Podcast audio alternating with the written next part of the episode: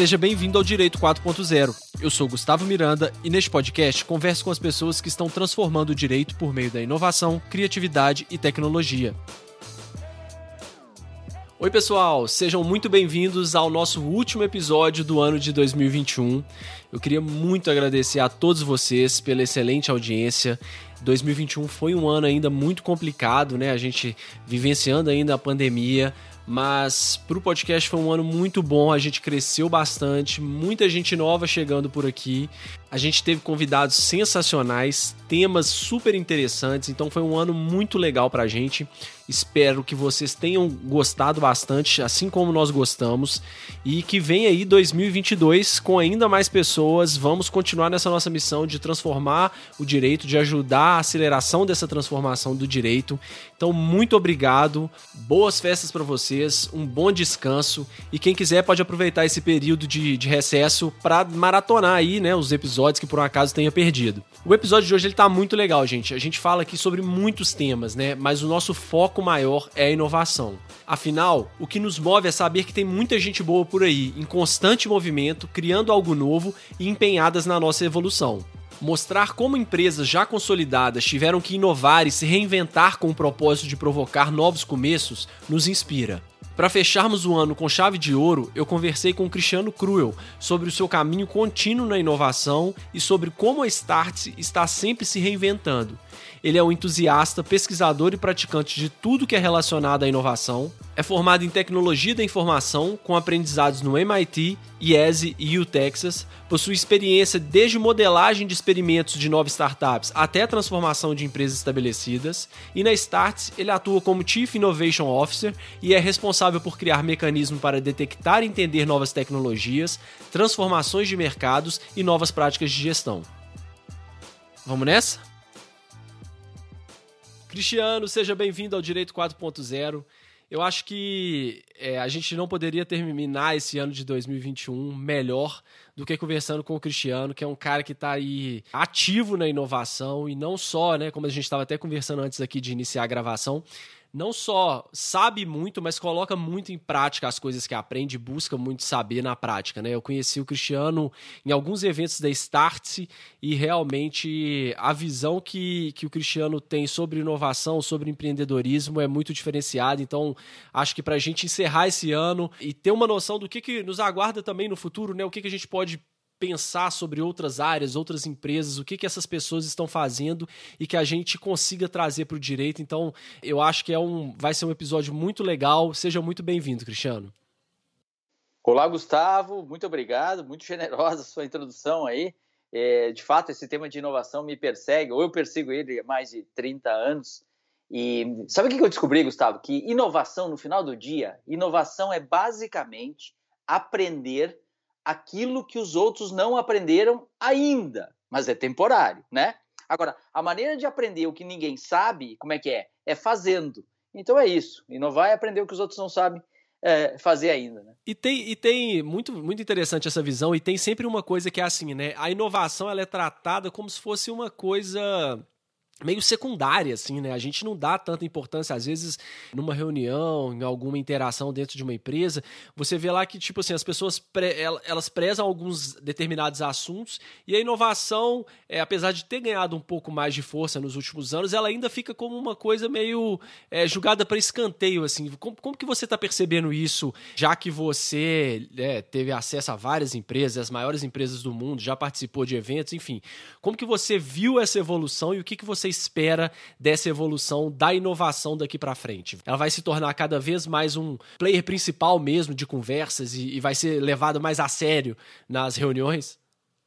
Olha só, inovação sempre teve associado a, a, a, ideias de maluco, o cara tá viajando. Essa foi uma conversa meio assim, né?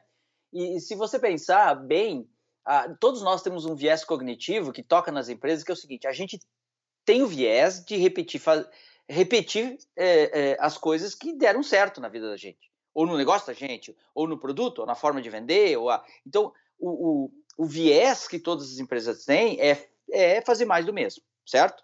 Por quê? Porque é seguro, eu sei fazer. Não se mexe em time que tá ganhando, né? É, não se, não se mexe em time que tá ganhando. E eu vou dizer uma coisa: isso há décadas atrás até era um pensamento vitorioso.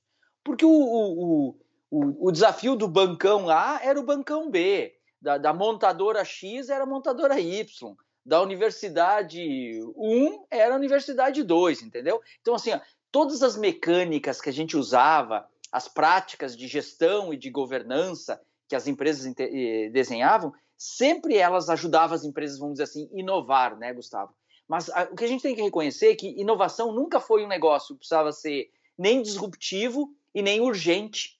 Era uma inovação do tipo assim, devagar com andor, cuidado com a nossa marca, não vai fazer besteira, uhum. olha o que o cliente vai falar, cara. Não, né, não, era, era, uma, era uma inovação de cautela. E estava tudo bem, porque o, o, o modus operandi do, do, do outro competidor também era assim. Pois era assim até que um dia, num instante, brotou esse ecossistema brutal lá fora, em que pessoas com ideias e com, com ativos muito menores, né, conseguem experimentar coisas novas, né? E isso proliferou de tal maneira que esse experimento ganhou até um nome charmoso nos dias de hoje chamado startup. O que, não, o que é uma startup? Basicamente é experimento de um novo negócio. E nunca foi tão barato experimentar. Como é barato experimentar, muita gente começou a experimentar. Então, quanto muitos experimentos são financiados, o pace, o ritmo da inovação do mundo explode junto. Então, o que é diferente do, da época dos nossos pais e dos nossos avós é que existe, eh, está havendo uma democratização do acesso ao conhecimento, à tecnologia, e isso financia de maneira muito barata novos experimentos. Por isso que inovar deixou de ser um, um nice to have, um legalzice, e passou assim, cara, quem não se ligar, a tendência é ficar obsoleto mais rápido. Não, com certeza. E, e, uma, uma questão muito interessante que, que, que você falou é que antes, né, competidor do banco A era o banco B, né? Hoje você tem a Tesla fazendo smartphone e a Apple fazendo carro, né? Isso já demonstra uma como que isso tem que ser levado a sério, né? Porque o que era seu competidor antes, o que quem, quem você achava que não tinha nada a ver, de repente tá aí e virou seu, seu competidor da noite para o dia. E não são pessoas, não são empresas amadoras, né? São empresas que estão focados em resolver aquele determinado problema com muito afinco. Então, se você não tiver essa noção de que a gente precisa estar sempre nos reinventando, né? Pode ser um, um, um erro muito grave para sua empresa, né? É, Gustavo, vamos fazer uma, uma, uma, uma, talvez uma tentativa de ser bem práticos numa coisa que todo mundo ouve falar hoje, nas empresas, no ambiente, na vida, chamado propósito. Ok? Vamos pegar duas conotações de propósito aqui, importante para qualquer um que tem negócio, que pensa um negócio, ou que está pensando na sua carreira, no seu futuro, o que for, ok? Ou no seu, nos seus filhos, ou quem for, tá? Primeiro, existe um, um, uma um, uma conotação do propósito que tem a ver com aquele sonho grande, sabe aquela, aquelas empresas que desenham uma coisa legal, cara, eu quero fazer parte disso, isso muda o mundo, aquela coisa assim, é aquele propósito que te apaixona. É que nem se apaixonar, cara. Se apaixonou, você tá na roubada, né? Você não escolhe se apaixonar, aquilo te pega. Você citou a, a, a Tesla, que é do Elon Musk, ele criou aquela empresa de foguete chamada SpaceX. Para ter uma ideia, cara, o cara criou uma empresa para fazer foguete para competir com a NASA. É. Olha que ideia, olha que ideia boba, né? Daí, olha só, vou dizer, lá na Universidade, acho que de Michigan, tem um professor famoso que dá uma das melhores aulas sobre aeroespacial, engenharia aeroespacial, tá? E uma revista pediu para esse professor fazer uma lista dos 10 melhores alunos que tinham passado por ele nas última década. Perfeito? Essa foi a provocação do professor. E daí identificar onde é que esses caras, onde é que esses alunos estavam trabalhando, tá? Isso aconteceu há muitos anos atrás, quando a, eh, quando a SpaceX era uma startupzinha. Cara, dos 10 caras, 5 estavam trabalhando nessa startupzinha chamada SpaceX. Nossa. Aí, aí o professor escreveu um artigo, os grandões lá de, de, de, de, dessa indústria até criticaram ele, mas o Elon Musk chamou ele para convidar para ele ir lá.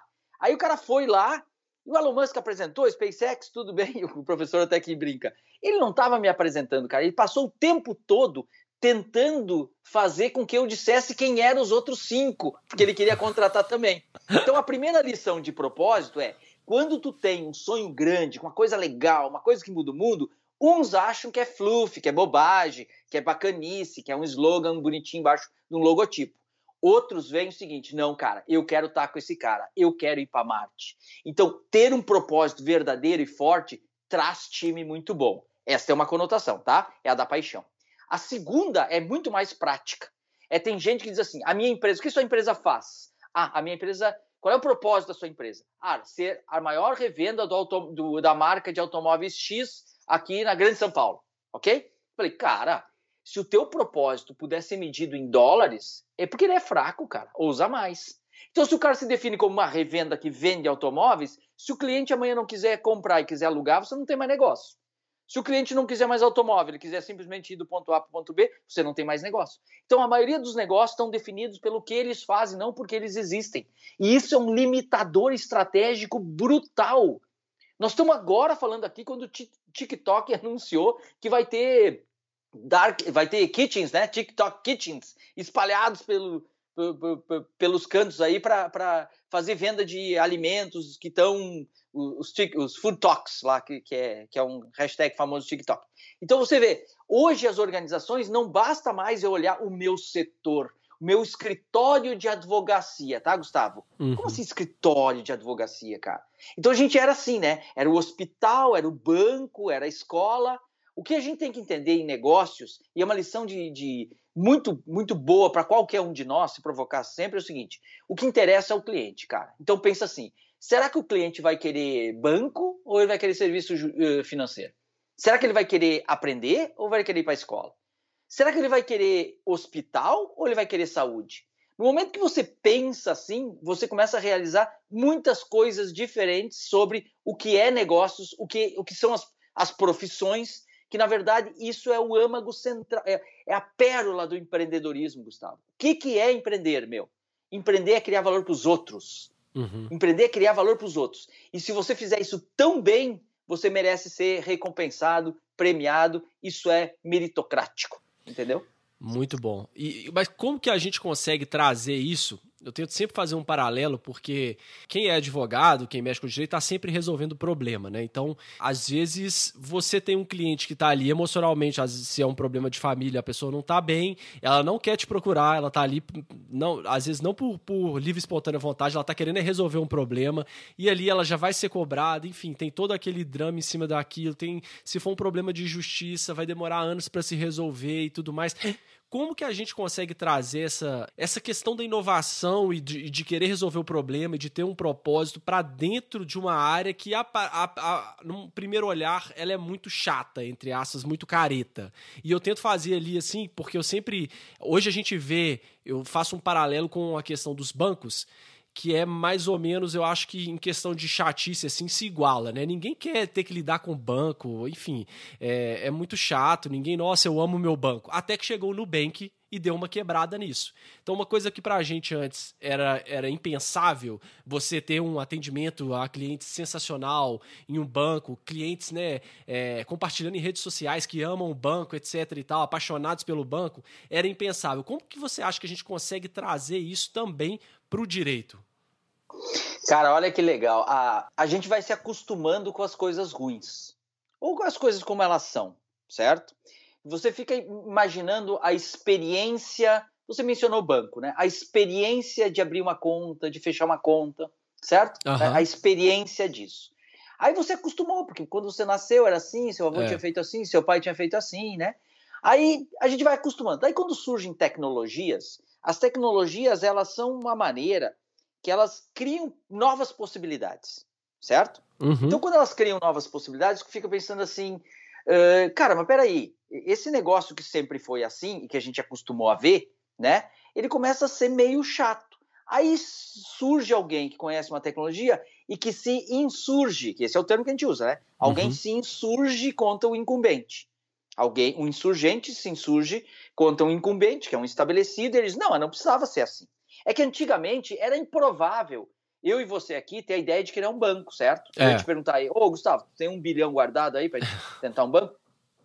Mas hoje não mais, né? Uhum. Hoje não mais. Então ele mudou a experiência que tinha dentro daquele negócio. E se você olhar, as experiências inteiras são assim. A gente tinha a experiência de parar numa esquina, levantar o braço e parar um automóvel para dar uma carona para gente. A gente tinha uma experiência de sair de casa, ir no supermercado, carregar um monte de coisa e levar para casa descarregando e montando um monte de coisa, né?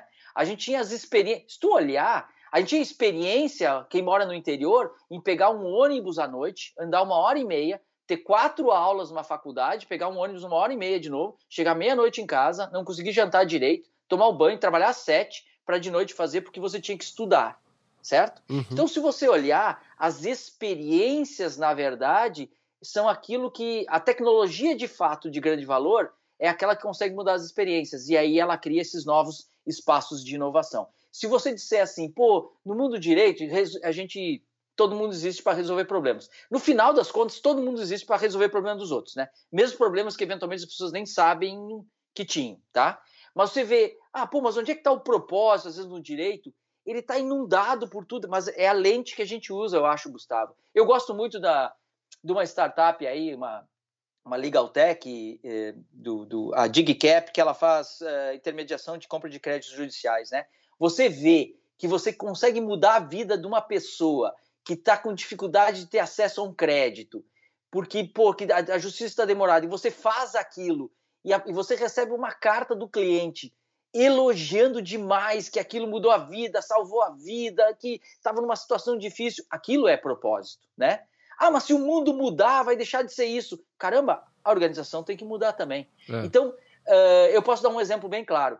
A Startse, uh, de onde eu venho aqui, a Start é uma empresa jovem no Brasil que trabalhava centralmente em educação, mas nós meio que eh, basicamente nós corrompemos os limites do que parece ou não é educação. Nós nos pensamos mais como um ecossistema de novos negócios. Então a Start é uma empresa que só crescia, crescia, crescia. Quando bateu a Covid, Gustavo, nossa receita foi a zero, cara, mas a zero. Por quê? Porque para ser cliente da Start, o cara tinha que pegar avião para fazer imersões no Vale do Silício, na China, em Israel, nesses ecossistemas globais, né? tinha que participar de eventos que a Startse promovia, principalmente em São Paulo, tinha que fazer cursos na Startse de, de é, reboot executivo, de empreendedorismo e tudo mais. De uma hora para outra não dava para fazer isso, a receita foi a zero. O que, que a gente fez, Gustavo? A gente se agarrou no propósito. Nosso propósito era provocar novos começos, ainda é. Então a gente pegou de uma hora para outra e disse assim, cara, todo mundo nessa Covid só vai falar que o copo está meio vazio nós vamos botar, cara, vamos aproveitar esse tempo para aprender as coisas. E nós começamos a dar aula grátis, Gustavo, para tudo, todo. Quatro horas, quatro vezes ao dia, a gente pegava os nossos melhores temas e professores e dava aula grátis, assim, por meses nós fizemos isso. É muito interessante ver os acessos ao site da Starts na Covid começam a desabar, né? Porque tá todo mundo preocupado em procurar sobre é. Covid, uhum. vírus e não sei o quê. Quando a gente começa esse programa que nós chamamos de Restarts, os acessos aos sites da Starts começam a bombar. E aí o negócio se transformou isso acelerou nossa própria uh, uh, uh, transformação, nossa digitalização, né? Sempre foi uma empresa digital, mas a gente investiu muito mais e, e, e é, é, talvez é meio feio dizer, mas a Covid fez muito bem porque ela nos tirou da zona de conforto. Então, todo mundo que mexe em toda essa indústria, em todo esse setor, em tudo isso relacionado a direito, todo mundo tem que mudar a lente e se desacostumar com as coisas chatas se desacostumar com as coisas erradas, se desacostumar com as coisas ruins, né? Porque a gente está vendo isso em tudo que é canto. E não vai ser no direito que isso não vai acontecer, na minha visão. Esses tempos me perguntaram onde é que deve nascer um novo unicórnio no Brasil. E eu falei, eu não sei, mas com certeza na área jurídica vai vir. Cara, mais 100 milhões de processos, um milhão e pouco de, de advogados, não é isso? Ele é tão imenso, tão cheio de problemas, ele é tão assim tradicional, sempre que alguém usa a palavra tradicional, está tentando justificar não, uma não mudança, né? Uhum. Então, eu acho que é um espaço muito fértil para reinvenção. Não, com certeza. E, e, esse unicórnio provavelmente ele já existe, né? Ele já está operando e daqui um tempo todo mundo... É aquela coisa, né? Que todo mundo fala assim, ah lá, eu lembro daquela época que eu vi essa empresa e tudo mais, mas eu acho também que tem é um mercado... No mundo não tem um mercado com um potencial tão grande igual o Brasil tem, né? Pelos números, enfim, pela grandeza e provavelmente esse unicórnio aí já existe. É, então, assim, é, é um mercado que vai mudar, não tem como não mudar, né? Já, já mudou muito nos últimos anos e a tendência, eu acho, é que cresça cada vez mais, porque Deve ser muito. Imagina só, a gente falou né, um pouco de, de escritório de advocacia, né? Como, a, como agregar um propósito a um escritório de advocacia que o cliente não está ali com um, um, um, não está ali porque ele quer, né? Ninguém sai de casa e fala, ah, eu vou procurar um escritório de advocacia hoje que eu estou sem, sem o que fazer. Ninguém faz isso. É... Agora, imagina o poder judiciário. Você ter um, país em que a, a, a população, os cidadãos falam, meu poder judiciário é foda. Eu adoro meu poder judiciário. É, anda muito rápido, as decisões são ponderadas, é, é vai lá no, no NPS, é só 8, 9, 10, entendeu? Imagina isso. Isso pode acontecer. Isso, isso deveria acontecer, na verdade. Né? A gente, como você muito bem disse, é, se acostumou com a coisa com a coisa chata, com a coisa errada, com a coisa que não funciona. Exatamente. Quer ver um unicórnio que a gente conhece hoje, todo mundo conhece? Alguns unicórnios. Pega o processo de aluguel de um imóvel certo? Para quem já alugou, é uma gincana para ver se você desiste, né? É. Uma gincana de superação. Aí pegaram os caras, olharam para cá e disseram, cara, isso aqui é um problemão, ninguém quer resolver, isso aqui é chato, isso aqui sempre foi assim, isso aqui é uma indústria que não muda, não sei o quê. Pufa, meteu o quinto andar lá no negócio, não é? Uhum. Hoje o quinto andar, ele entra com uma cunha de ser uma, uma startup para real estate, imobiliária, coisa assim, e ele rapidamente se transforma no quê? Numa fintech. Então, o que a gente vai ver muito é que muitos negócios, a minha predição de um tempo atrás, tá, Gustavo? No futuro, todos os negócios serão fintech para fora. E para dentro, todo mundo vai ser edtech. É brincar que para fora todo mundo vai ser banco, para dentro todo mundo vai ser escola. Por que, que pensar para fora e fintech é bom? Porque se você se força a realmente centrar no cliente. Para que, que eu existo? Que valor eu estou criando? E segundo, ajuda você a repensar modelos de negócio, tipos, arquiteturas de como você entrega esse valor, né? A gente acostumou a comprar por 5, vender por 10, alugar, uh, vender hora a homem, esses arquétipos, tipos de modelo de negócio. Mas hoje a tecnologia permite um monte de coisa, cara. A gente pode vender dados, a gente pode tokenizar, a gente pode até vender NFTs, certo? Uhum. Então, então para fora, se pensar fintech é bom porque estimula o pensamento diferente. Pensar para dentro de uma organização edtech, pensar escola, é óbvio, porque é o seguinte, ó, na velocidade que o mundo gira, inventa e cria, lá na Start, se nós aprendemos mais lento do que o mercado, nós estamos rumando para a obsolescência. E isso não significa mais aprender coisas do meu setor, porque não existe mais essa conversa do meu setor. E esse, essa conversa de setor, ela já traz miopia estratégica, né? Ah, uma empresa de tecnologia, uma empresa não tecnologia. Eu não consigo ver uma empresa que não seja de tecnologia, né, Gustavo? Uhum. Até porque hoje a gente fala tecnologia, perguntar assim, o que é tecnologia? O cara vai pensar numa coisa que liga na tomada, tem telinha, tem teclado ou, ou aperta com o dedo, sei lá. O cara associa com TI, né? O cara associa, associa com digital. Mas vamos ser sinceros, tecnologia é tudo que não é natural, cara. É assim, a, a, o fio que costura minha blusa, o prego que prega essa mesa, tudo é tech. Só que depois de um tempo, a gente acostuma porque ela embeda na vida da uhum. gente então você não nota que aquilo é tecnologia. Então, uns caras inteligentes dizem: tecnologia é o que inventaram depois que você nasceu. Então, se você nasceu, já estava lá, cara, é, muito não, bom. Né? Eu chego muito em casa, a luz, a luz elétrica tá ligada, tá? E eu não fico ali admirando ela meia hora e também não fico achando que ela vai me jogar raios cósmicos e acabar com a minha vida, tá? quando, quando eu nasci, daí depois surge machine learning, deep learning, inteligência artificial, daí eu já fico achando que sim, né? Uhum. Porque, porque a gente tem que se adaptar a mudanças assim. Então, se eu pensar assim, todos nós somos business de tecnologia. Porque tecnologia são as criações humanas. É exatamente esse o ponto. Se você parar para pensar que uma faca já foi uma tecnologia, é uma tecnologia, né? Só que é o que você falou, tá aqui, tá no nosso contexto, a gente nem para, uma faca e pronto, acabou. Agora, se você pensar em quantas pessoas conseguem fazer uma faca do zero, né? É, pouquíssimas pessoas conseguem fazer uma faca do zero. Então, realmente é isso, tá? Quando tá na nossa vida, a gente não encara dessa forma, mesmo que ela seja. Muito, muito interessante esse ponto seu, é, é muito válido. Então, deixa eu te dizer uma coisa, Gustavo, que eu acho que marca esse momento que a gente está vivendo, esses últimos anos assim relacionados à Covid, tá? Se eu perguntasse para vocês assim, a Covid, vocês acham que ela vai acelerar ou desacelerar inovações no mundo? Alguns opinam que desacelerar porque, cara, a economia balança, eh, sei lá, as pessoas ficam mais receosas, então tem uma tese de que a inovação vai uh, rarear ou vai diminuir. Eu já sou da tese uh, contrária. Eu acho que a inovação vai arrebentar no negócio. Sabe por quê? Porque é o seguinte, ó, vivendo 30 anos atrás desse negócio de inovação, eu não sei as verdades sobre a inovação, mas eu aprendi que o maior bloqueador, o maior inibidor de inovações que existe é justamente o comportamento humano. Gustavo, não conta para ninguém, mas as pessoas não gostam de mudar, cara. Ah. As pessoas não gostam de mudar, meu. Eu sou todo malandrão aqui de inovação e eu adoro repetir o restaurante que eu sempre vou. Eu adoro. Ou seja, a gente tem um viés cognitivo, talvez até para proteger, para a gente não sair fazendo besteira por aí, tá? Mas, ou seja, as pessoas não gostam de mudar. Agora, olha o que aconteceu com a Covid, cara. Ela deu um sopetão, ela deu um empurrão, ela deu um carrinho por trás, ela, ela deu ela deu um, um tackle nesse, no comportamento humano, cara. Muita gente foi forçada a mudar. Uhum. Forçada a mudar. Agora vai comigo. Pensa, vem, vamos pensar amplamente. O que, que era e-commerce? E-commerce era uma coisa que já estava aí, mas era nicho de produto e nicho de mercado. De uma hora para outra, foi a solução para vários madeira, madeira, virou uma. Unicórnio. Uma, um unicórnio no Brasil. Pensa telemedicina. Ah, relação, ah. médico, paciente, não sei, não é bem assim. Meu filho teve um problema em casa, né? A única maneira de chegar no médico foi com telemedicina. Né? Minha mulher disse que nunca mais vai no consultório, né? A não ser em último caso. O direito é isso aí, ó. A audiência virtual não existia.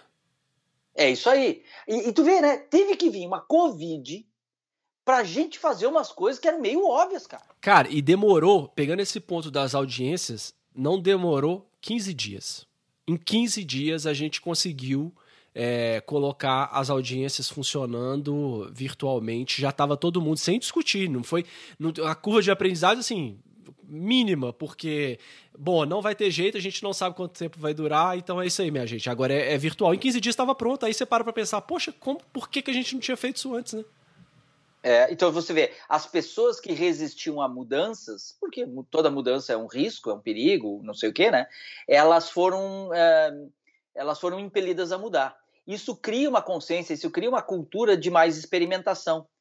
Não só de quem cria, mas também de quem é convidado a experimentar aquela criação, né? Então eu acho que se você pensar assim em vários aspectos de mudança de comportamento, eu apostaria dizer que é, a Covid tocou no maior blocker de inovação que existe, que é a resistência das pessoas a experimentar coisas novas. Agora me fala uma coisa, eu acompanhei esse processo da, da, da Starts, a gente falou tanto da Starts que acabou que, né, se você puder falar um pouquinho o que, que a Starts faz para quem não conhece, é, entender um pouco melhor, mas eu acompanhei esse, esse processo da Starts logo na pandemia, né, eu sou cadastrado, já participei de cursos e tal, recebo a, a, os e-mails de vocês, e acompanhei essa questão e vocês tornaram isso muito público, assim, olha gente, o negócio é o seguinte, o nosso modelo de negócios era desse jeito, veio a pandemia, nossa receita caiu a zero, mas ao mesmo tempo que vocês, vocês não só se reinventaram, como vocês tornaram público formas das pessoas se reinventarem. Então vocês estavam ali meio que entendendo como que as coisas iam funcionar, criando soluções inovadoras, porque não tinha um, um mapa ali, não tinha um, um, um, caminho pronto. Bom, então agora nós vamos fazer isso. E nada é muito simples quando a gente está lidando com um volume imenso de, de alunos, entre aspas, né, que vocês têm. E aí vocês não só fizeram isso, como também divulgaram. Falou, gente, olha só, quem quiser se reinventar, né? O Restarts aí que você falou, tá aqui. A gente fez isso, a gente vai produzir conteúdo. Como que, como que foi esse processo para vocês? É, foi um processo meio, assim, pouco planejado, mas, assim, lá pelo 15 de março de 2020, a gente teve que mandar, todo mundo foi para casa.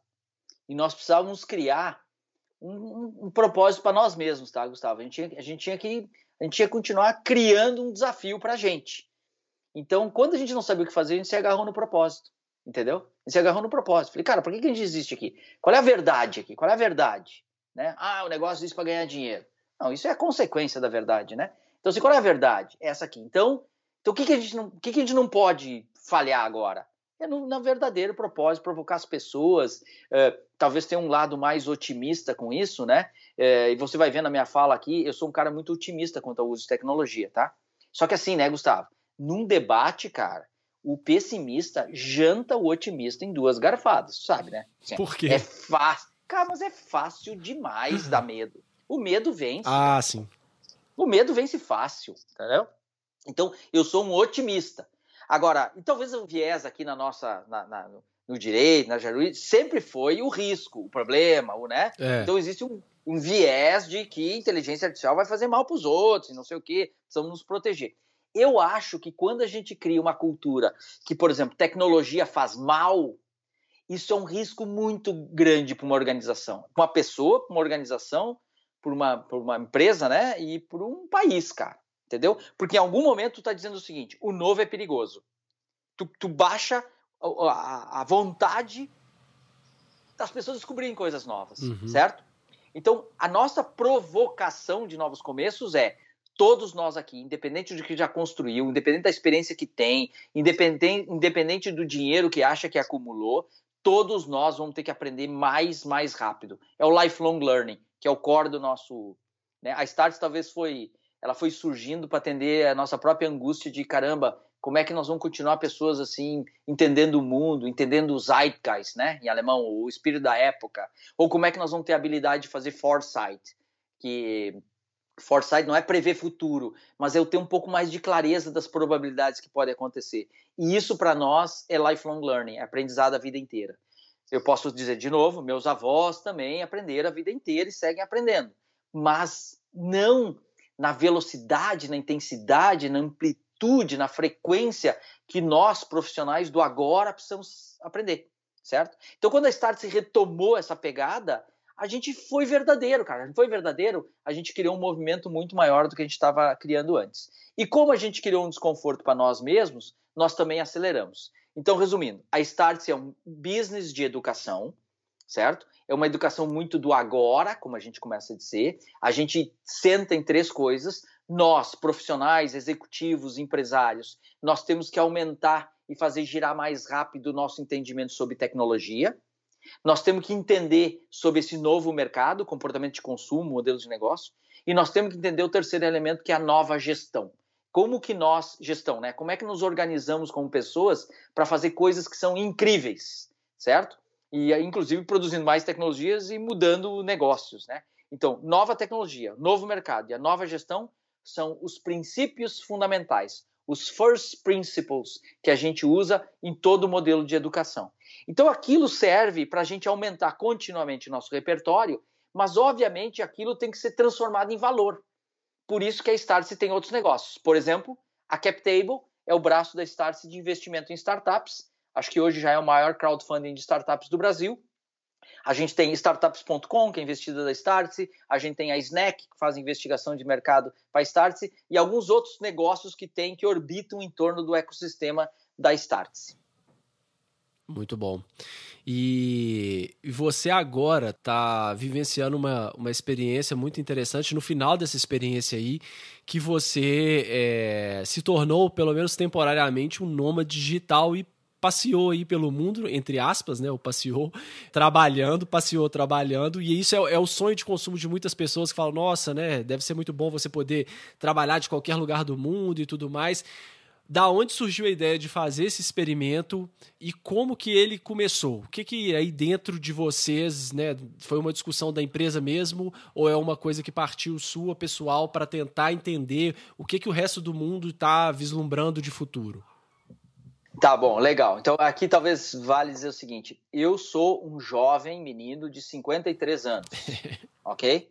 E eu tive a oportunidade de aos 19 anos conhecer o Vale do Silício antes de ele ser hype, moda, bacana, eu sempre lidei com tecnologia.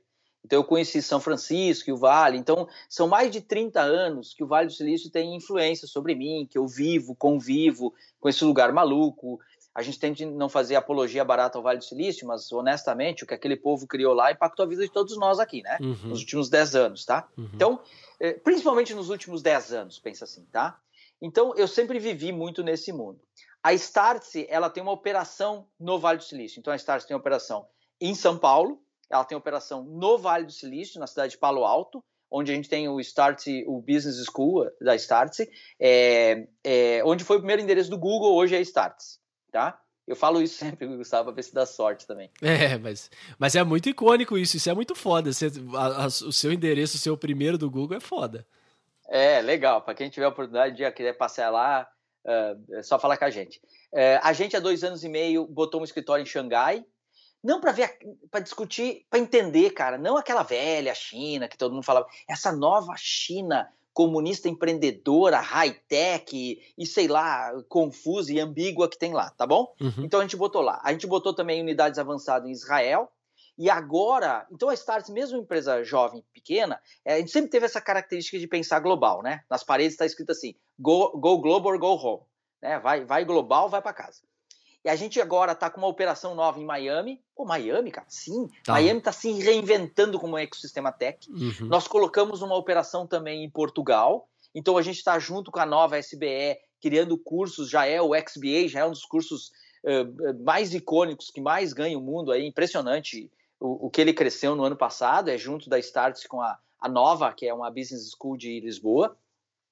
Então, esse, esse pensamento global sempre existiu, assim, dentro da, dentro da Starts, né? Tanto que um dos programas que a Starts faz muito são imersões executivas no exterior. Então, só para ter uma ideia, em cinco anos, eu acho que são mais de 6 mil executivos que já fizeram o programa de imersão de uma semana com a Starts no Vale do Silício. Tá? Legal. Tá? Só, só um exemplo. Tá bom. Aí nós estamos entendendo esse mundo, e eu na Starts sempre fui o cara que joguei meio solto tá bom? Então eu era o cara meio de inovação, de identificação de negócio, de construção de coisas. Eu sempre, eu brincava, né? O cara perguntava, qual é a sua posição, Cru? Eu dizia, eu sou o líbero, sabe o líbero? Passa e corre que eu lanço. Então, ou, ou tá, ou tá nos, nos, buracos do campo, tá? Então eu, eu sempre tive isso. E nesse pós-pandemia, a gente via uh, algumas coisas nascendo e renascendo, as oportunidades nessa, na, na, no novo velho mundo. Então eu criei um roteiro junto com meus pares de investigação. E o nômade digital, essa brincadeira de nomadista, que eu estou me emulando como nomadista, é assim: se a gente vai um dia imaginar que vai dar para trabalhar assim, será que você vai trabalhar com times assim? Será que você vai contratar gente para sua equipe que vive assim, ou vive uma temporada assim? Eu falei assim: então eu vou tentar ser assim para ver em primeira pessoa como é que é. Etnografia, né? Assim, a viver em primeira pessoa, né? Então eu fiz um roteiro. A gente começou em Lisboa. Em novembro teve o uh, Web Summit, um evento de 40 mil pessoas. O, ti, o grupo da Starts Executiva tinha uns 70 executivos que vem junto, a gente acompanha, faz negócio, a gente faz dias antes, a gente debate coisas. Então a gente fez aquilo. Depois, rapidamente, eu segui e eu passei. Então, eu vim para Lisboa para entender, Gustavo, essa Portugal serião, tradicional, querendo ser rebelde. Aí eu fui para Amsterdã, entender Amsterdã, que todo mundo diz que é maluca, uhum. eu fui entender que ela, na verdade, é muito careta. Ah, é? Aí eu fui a. É, aí eu fui a Berlim. Berlim, que tem uns que dizem que nem é Alemanha, né? 17 unicórnios nasceram só em Berlim. Daí eu saí de Berlim e fui para Tallinn. Onde é que é Tallinn? Tallinn é na Estônia. A Estônia é um país de 1 milhão e 400 mil habitantes, que 10% da, da força de trabalho trabalha diretamente com TI, tem 1.200 startups numa população de 1 milhão e 400 mil habitantes. Nossa, é muita coisa. Dá, dá, uma startup a cada cento e poucas pessoas. Aquilo era a União Soviética 30 anos atrás, os russos se retiraram, eles descobriram que eles estavam tão para trás, os serviços públicos, a infraestrutura tão para trás, eles estavam tão atrasados, Gustavo, que eles tiveram que tomar uma atitude radical.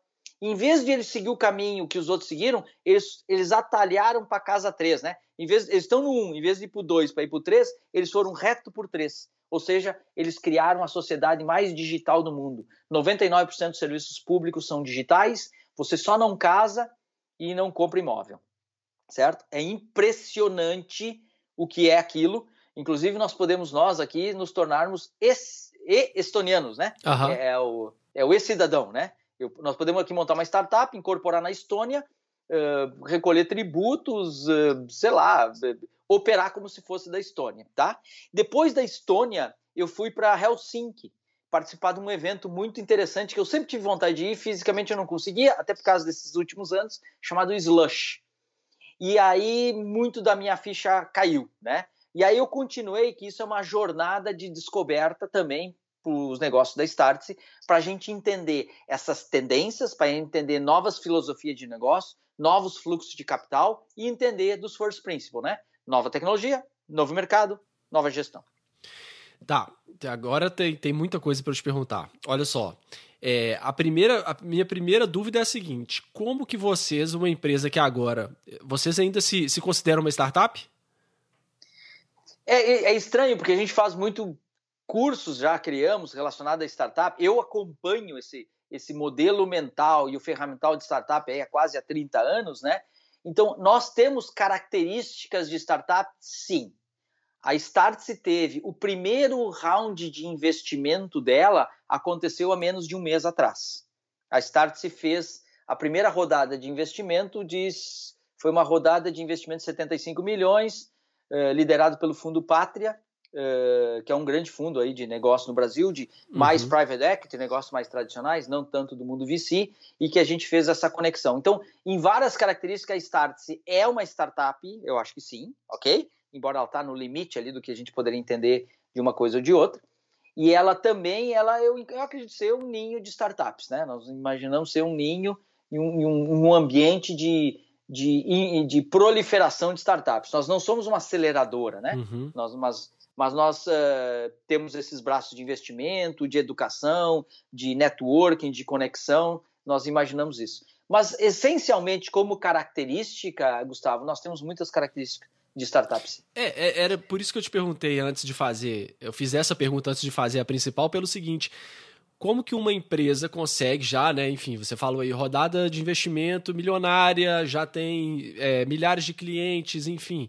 É, como que uma empresa consegue estar por dentro de tudo que está acontecendo de uma forma tão rápida, porque a gente sabe que tem um delay geralmente entre as empresas e que o que acontece no mercado demora um tempo até que chega nas empresas, depois que chega demora um tempo até que as pessoas tomem algum tipo de ação, e aí na hora que às vezes que, a, que, a, que as pessoas vão implementar alguma coisa já perderam time. Você falou aí um exemplo que me deixou muito curioso, foi a questão de Miami, porque eu acompanho várias pessoas que mexem com cripto na internet e tal, e eu vi que tá, tá tendo esse movimento, essa migração de muitas pessoas saindo de São Francisco e indo para Miami, porque São Francisco parece que tá, a coisa tá um pouco caótica lá, enfim. E aí Miami tá virando um novo celeiro mesmo de startups. E aí você vem e fala uma coisa dessa, que é uma coisa que eu não esperaria de uma empresa do porte da Startse o que, que vocês fazem para estarem tão antenados assim desses movimentos que estão acontecendo? Como que vocês conseguem não só estar tá antenado, mas agir em cima disso de uma forma tão rápida? Bom, para quem talvez não conheça a Start, a Start nasceu de um, o Júnior e o João no interior de Minas tinham a ideia de querer empreender e tudo, foram a São Paulo tentando hackear esse mundo de startup de um lado, investimento do outro, esse sinal. Eu morava nos Estados Unidos, acabei encontrando ex-amigos lá que tinham trabalhado, iniciado no projeto da XP Investimentos, que tinham saído da XP e estavam empreendendo negócios novos, e um deles surgiu como a Starts eles me convidaram para me juntar nesse negócio. Uma das características uh, centrais nesse, nesse mercado de muita dinâmica, é, eu acho assim, hoje, e, e, não é, e não é frase pronta aqui, ó, quando a incerteza é grande e a incerteza ela é maior para todos nós agora, todos nós que olharmos o futuro, ele tem mais incerteza, tá? E isso é matematicamente plausível, né, Gustavo? Tem mais link, tem mais site, tem mais vírus, tem mais bit, tem mais A, tem, tem mais tudo que você quiser, certo? Então, combinação de mais coisas, quando você olha para o futuro, tem mais futuros. Os futuros dos meus avós tinha meia dúzia de futuro que podia acontecer na vida deles. O meu tem 300 futuros. Uhum. Do meu filho vai ter um milhão de futuros, certo? Então, uhum. é normal você imaginar que vai ter mais variância. Quando você tem isso, qual é uma técnica boa de se usar? Você tem que ter um time muito bom. Porque aquela coisa de comando e controle, ah, tem um chefão que é. sabe tudo, ele manda, os outros obedecem. Desculpa, cara, isso aí funcionava quando tudo era muito previsível, certo? Quando deixa de ser muito previsível, inverte. Tu tem que ter um time muito bom. A Starts desde o início, eu acredito que ela teve, ela foi fazendo isso. Um dos artefatos, um dos mecanismos que a Starts faz para criar um time assim e atrair gente bacana é a é modelagem de partnership que já é um pensamento que se conhece na advocacia, mas pensa assim, esse, essa modelagem que, que é, foi comum na XP, que foi comum na, no Vale do Silício, ela é comum, né? Assim, você faz vesting, você traz as pessoas, o sonho é grande para todo mundo, né? Alguém me falou que o Uber, quando fez o IPO, tinha 1.400 sócios, por exemplo, né? Então, a Startse, ela tem uma capacidade de juntar gente. Eu, olha que, olha que, que, que legal. Eu sou o cara de inovação na Startse. Eu sou o único cara de inovação que não precisa pedir para ninguém inovar nada na Startse. Eu tenho que fazer calma, pessoal. Uhum. Por quê? Porque a Startse nasceu numa vibe de experimentação. Agora vem comigo. Como é que uma empresa que nem a Stars está sempre fazendo isso? Porque ela tem essa dinâmica. Quando a gente resolveu abrir a China, o, o Jeromel, que era o nosso, que era o cara que trabalhava no Vale lá com a gente, disse assim, cara, eu vou abrir a China. Quando a gente está falando agora de Miami e a gente detectou o sinal lá na origem, duas semanas depois, do prefeito de Miami já falar que não, aqui pode ser um reduto, eu quero vocês, empresas tech aqui, nós estávamos tendo reunião com ele lá. Um dos sócios relevantes da Startse já está morando em Miami agora, nesse movimento. Então, ter um time muito bom cria essa, essa agitação, Gustavo, e essa pulsação e essa coisa legal que tu tá num time que, caramba, cara, se eu não sei, alguém sabe, e se a gente não sabe junto, a gente vai descobrir. Então, essa coisa de time não é frase pronta, é uma das maiores uh, uh, estratégias que alguém pode ter. É, você já, já ouviu uma frase do Vale do Silício, né? É, contrate os melhores e deixe-os em paz. Uhum. Como que você consegue equilibrar isso ao mesmo tempo também com, com para não ser não virar um FOMO, né, um fear of missing out e não ficar uma coisa meio paranoica. Pega o exemplo do Clubhouse. Clubhouse lançou o Clubhouse, todo mundo é Clubhouse, agora é Clubhouse e tal. Passou um tempo, a coisa foi diminuindo, desapareceu. Hoje ninguém fala de Clubhouse. E aí eu pergunto, o, o motivo dessas perguntas, eu estou alongando nesse tema, é justamente porque isso está acontecendo no direito, né? A gente você vê ali, você pega o um mapa da, de, de startups, né, de low-techs e legal-techs, é uma coisa imensa. Então aí, a, a, às vezes, algumas pessoas têm o um efeito contrário. Elas falam, nossa, está acontecendo muita coisa, eu não sei de nada, eu vou ficar por fora, eu vou ficar obsoleto. E aí começam a entrar nessa, nessa nessa piração. Como que vocês fazem para não entrar nisso?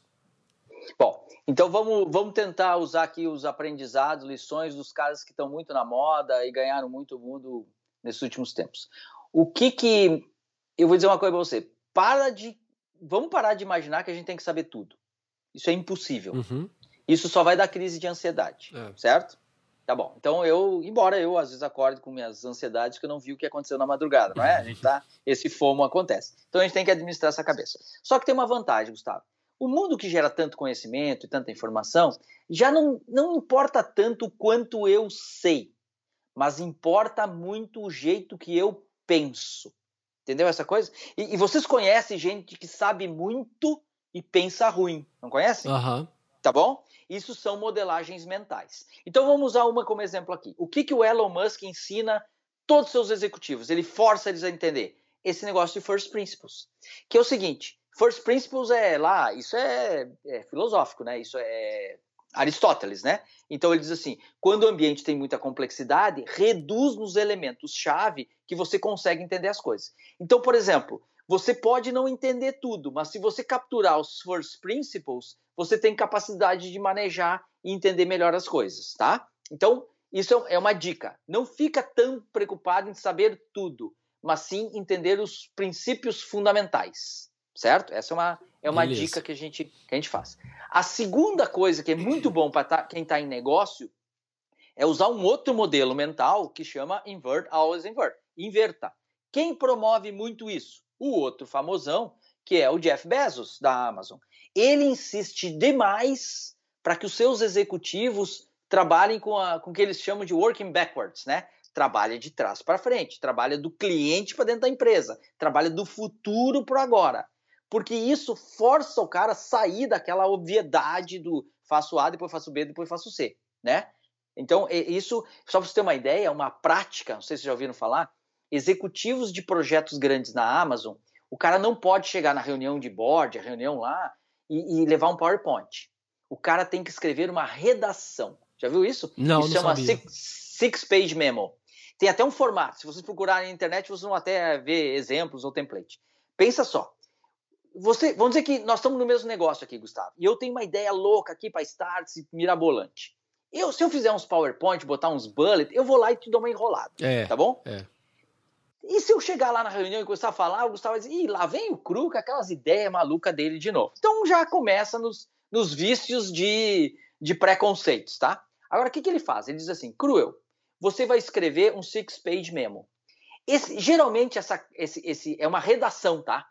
E, e, o cara escreve meio do futuro para o presente. Tem uma, técnicas ali. Uhum. O que, que acontece?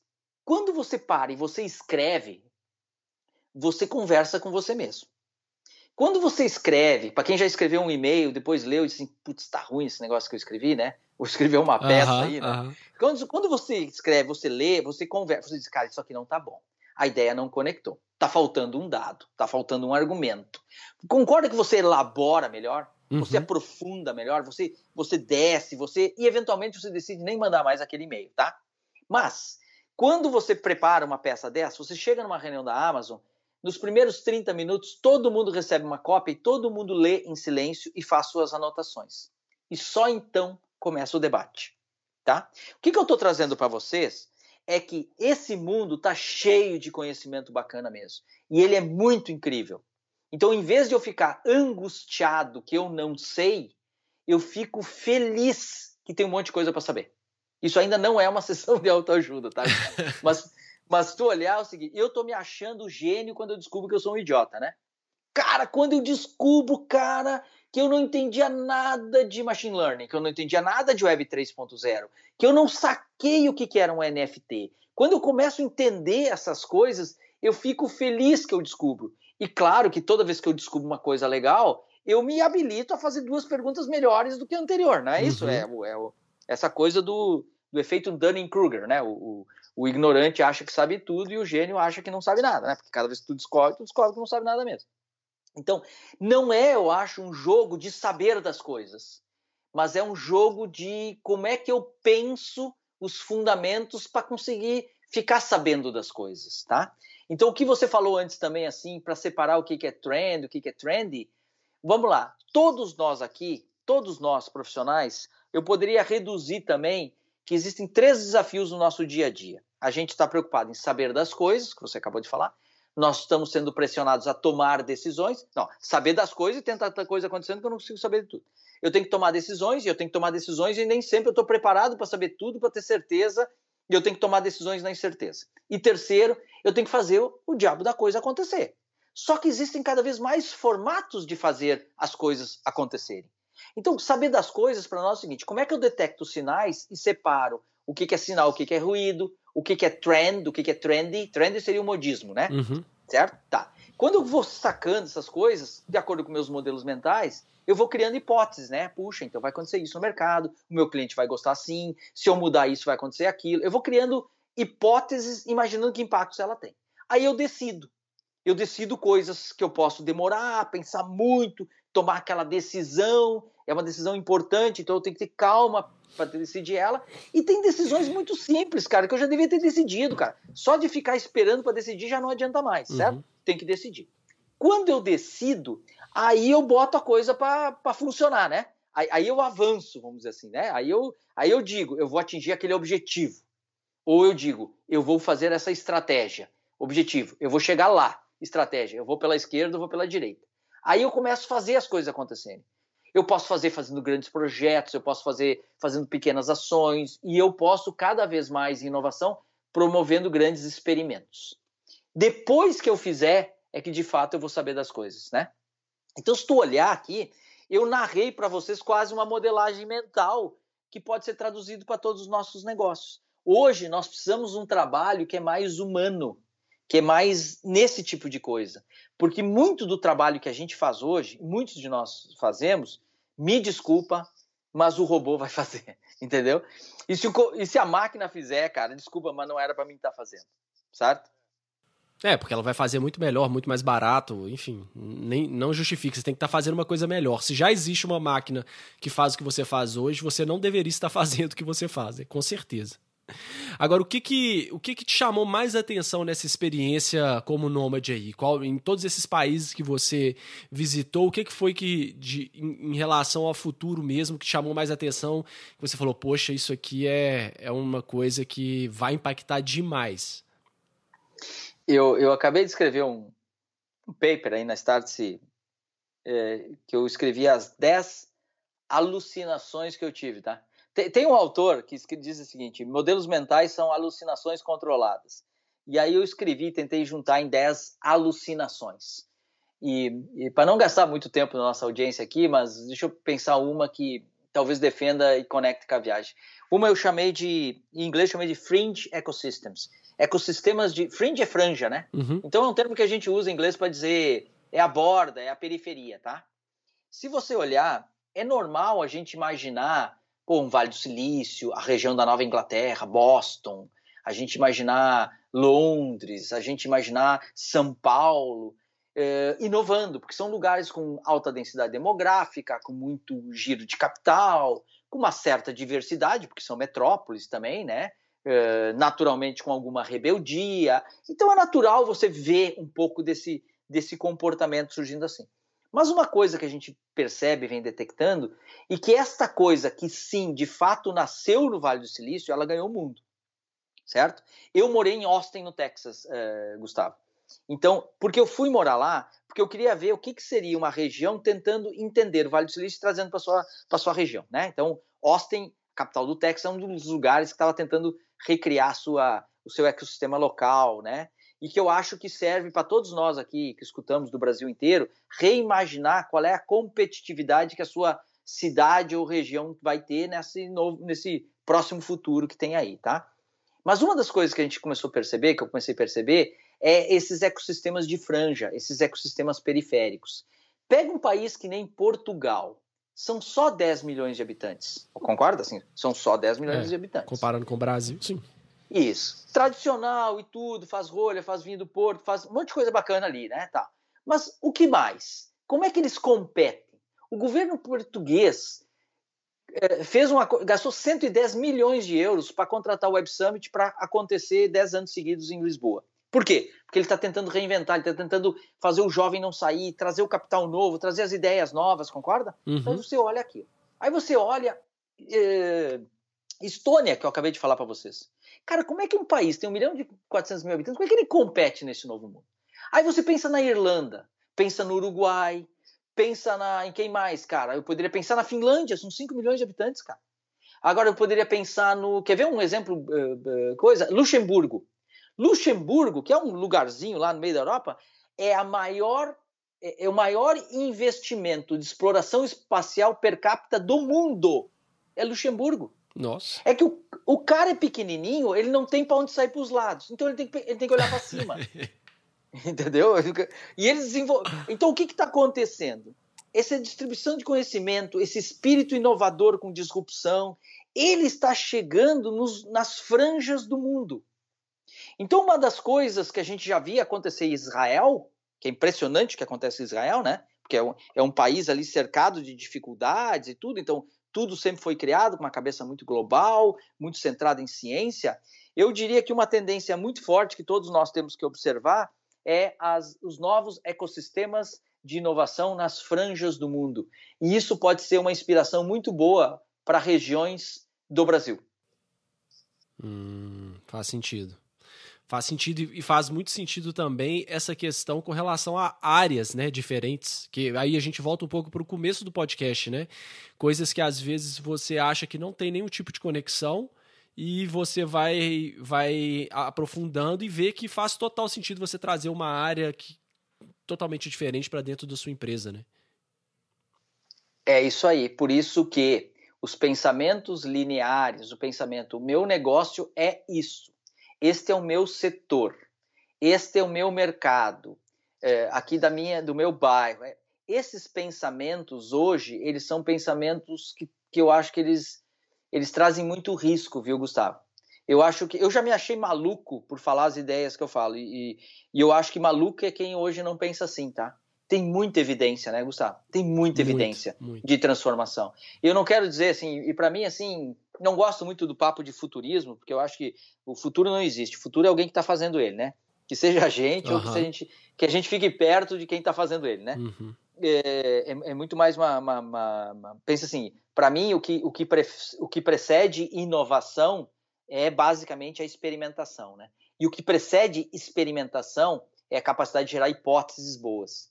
A capac... O que precede a capacidade, então, de gerar hipóteses é minha capacidade, esse mix de conhecimento e criatividade, né? Pensamento uh, profundo e pensamento transversal. Uhum. E, o que e o que precede isso é curiosidade, entendeu? E o que precede isso é curiosidade. O, o Isaacson, que foi aquele autor que escreveu várias biografias do Einstein, do, do Steve Jobs, da... ele agora escreveu dessa, dessa cientista, uh, do Odna, acho que é como é o nome dela, que foi a que, fez o registro e patente do, do CRISPR, que de edição genética, né? Coisa incrível, lá da Universidade de Berkeley.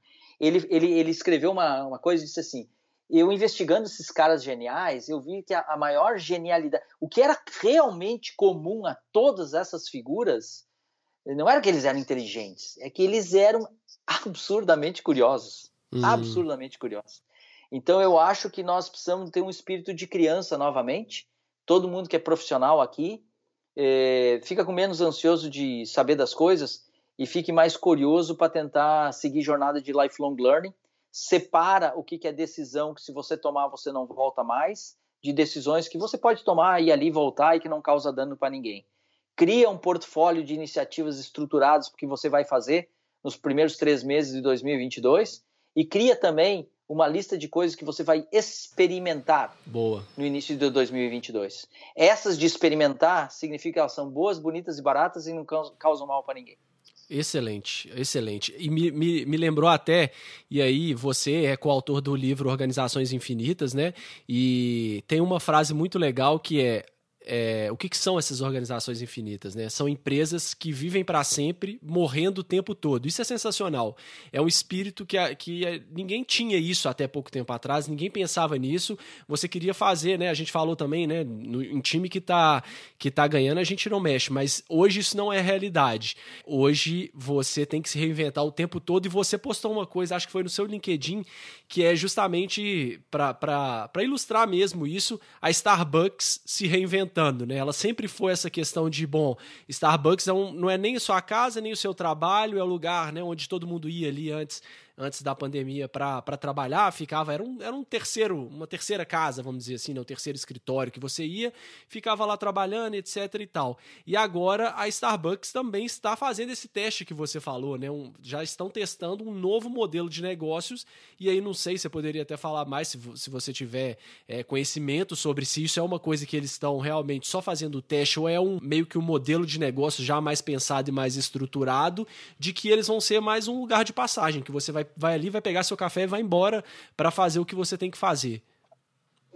É, legal, sim. Você mencionou o organiza o, a, a, expressão organizações infinitas, nós usávamos dentro da Startse para essa coisa da, da, da, O infinito é uma utopia, assim, né? Mas a, essa coisa de organizações infinitas, e eu poderia chamar da carreira infinita, a profissão infinita, assim, nós, nós todos temos um tempo infinito, né? Uhum. Mas o jogo do que a gente faz não precisa ser finito. Então é um modelo mental, é um jeito assim, cara, para viver para sempre eu vou ter que morrer e nascer todo dia, né? Entendeu? Uhum. Isso é o que o Jeff Bezos também chama do dia 1 um da empresa dele, né? Dia 1 um é, é sempre esse espírito, estamos sempre descobrindo e nos reinventando. Dia 2 é quando ficou chato e a gente fica vulnerável, tá bom? E aí, dentro disso, nós vimos que tinha quatro perspectivas numa organização que precisavam ser repensadas. As estratégias precisavam ser mais ousadas, pensa assim. Os modelos de negócio eles precisavam ser mais dinâmicos os sistemas operacionais, o operations das empresas precisava ser mais, mais ágil, né? mais como se fosse editável, como se fosse reparametrizar, reparametrizar o seu smartphone e rebutar ele. E a cultura de uma organização não podia ser uma cultura de transformação, é, é, é, não é de transformação digital, é uma cultura de transformação contínua, certo? Nós estamos sempre em transformação. Uhum. Dentro do livro nós cravamos 20 códigos secretos, como a gente brincou, que na verdade são 20 comportamentos que a gente vê que essas empresas desse novo tempo parece que elas que elas usam aquilo muito forte, tá? Então a gente não acha que fazendo isso aqui é fórmula de sucesso para qualquer um. A gente acha que essas são 20 características das organizações minimamente infinitas, como se fosse o mínimo que a gente deveria fazer para ser uma organização que procrastina o fim, né? Que a gente que a gente vai é, um pouco mais do que a gente imaginava que poderia ir antes. E quando você vê uma organização que nem Starbucks, tendo vontade de se, de se reinventar, né? Você vê, para acertar talvez o novo grande movimento, tu tem que financiar vários experimentos, né?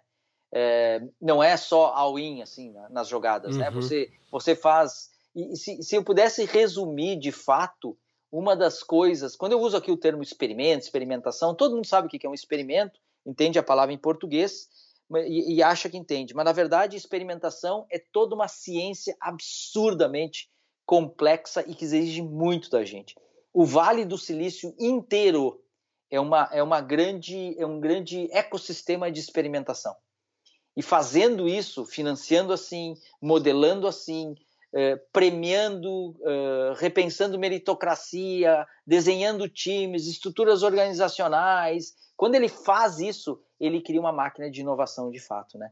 Então, ter organizações que têm sucesso e não param de eh, e tem a, e a coragem, né, de dizer, tá, cara, aqui tá bom, mas amanhã talvez não esteja, e conseguir ter essa essa lidar com essa ambiguidade de que eu não sei o que tem no futuro essa incerteza, né? Essa, essa, essa. Eu acho que uma das melhores maneiras de pensar e talvez o grande desafio empresarial e também profissional é o que nós chamamos de ambidestria, né? Eu tenho que ao mesmo tempo eu tenho que buscar ser melhor no que eu sei fazer e ao mesmo tempo eu tenho que buscar desvendar o que eu não tenho nem ideia de como é que se faz. Isso é uma ambidestria. Isso é quase manter dois pensamentos antagônicos na cabeça sem ficar louco. Uhum. Por isso que é tão, por isso que é tão difícil, né? E por isso que a ambidestria, ou alguns dizem assim, ao mesmo tempo que eu tenho que explorar os ativos que eu tenho para tirar o melhor resultado, eu tenho que explorar os novos caminhos, né?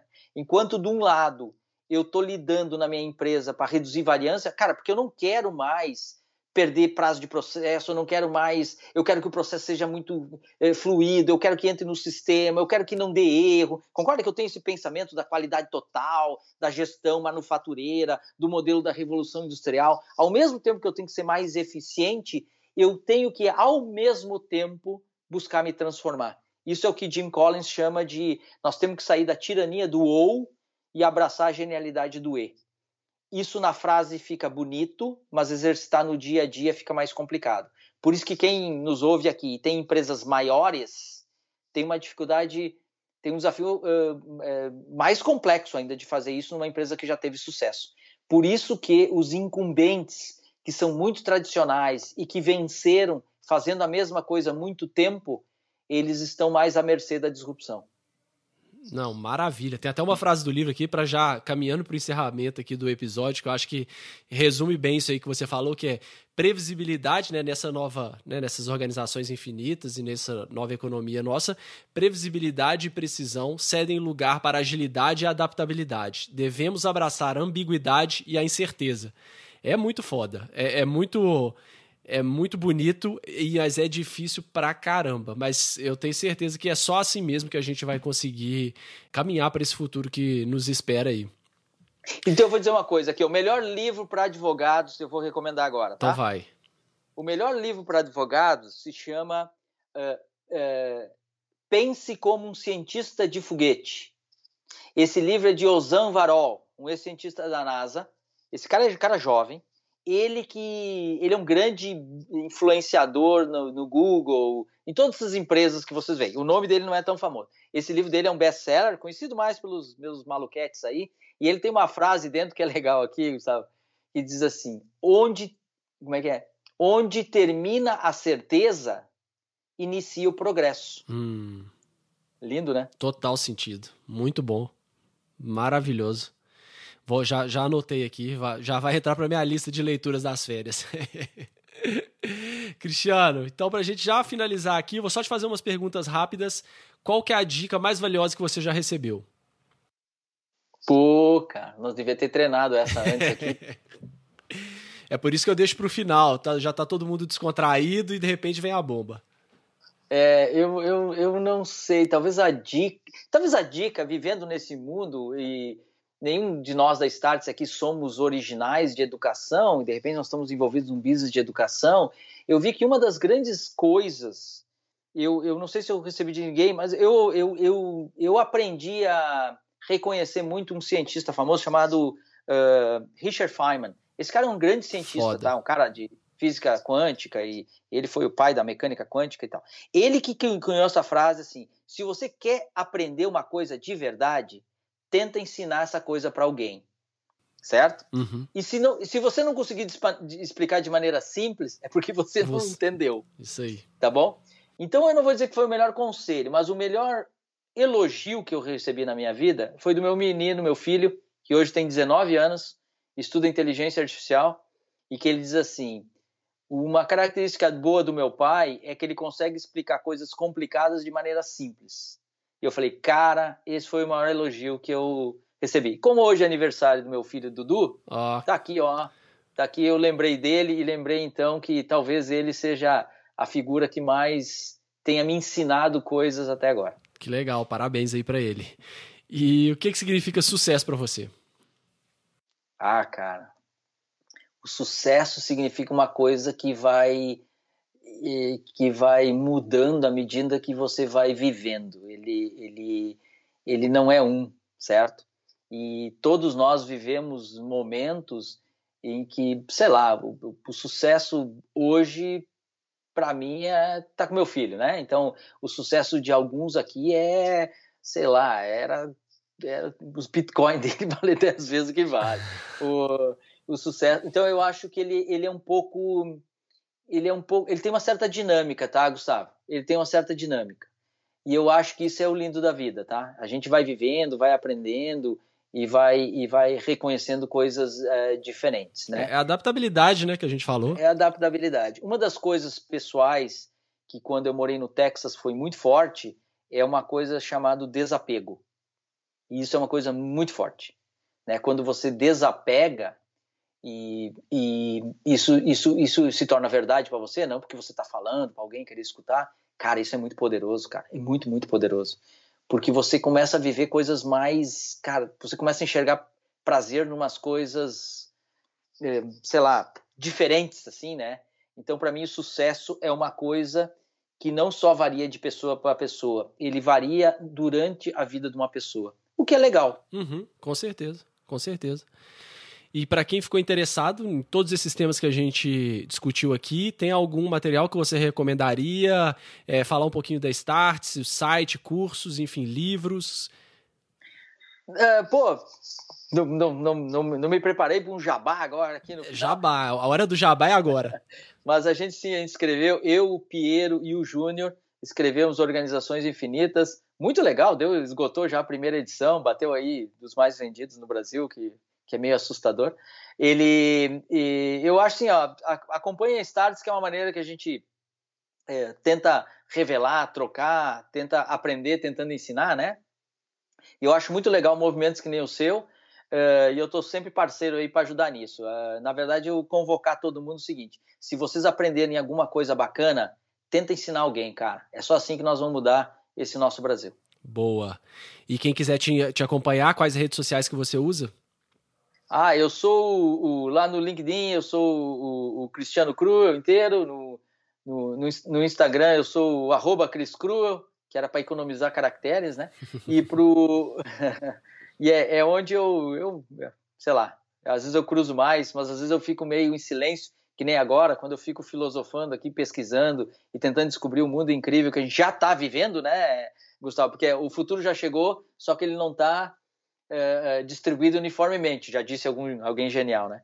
Então eu acho que já tem um futuro muito incrível aí e eu acho que nós vamos ver muitas transformações. E eu continuo otimista que a gente, é, a gente vai continuar criando um mundo melhor, porque se a gente olhar para trás, cara, já foi muito ruim. Não estou dizendo que tá bom, mas estou dizendo já foi muito já foi pior. Muito pior já. já foi muito pior, cara. É gente que não, não tem memória disso. Cristiano, mais uma vez, então, muito obrigado por participar do Direito 4.0. Valeu, cara. Um abraço a todos.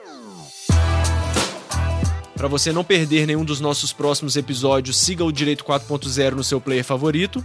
Siga o nosso Instagram, que é Direito 4.0 Podcast. E também estamos no LinkedIn. É só procurar Direito 4.0 Podcast. Até o próximo episódio, pessoal.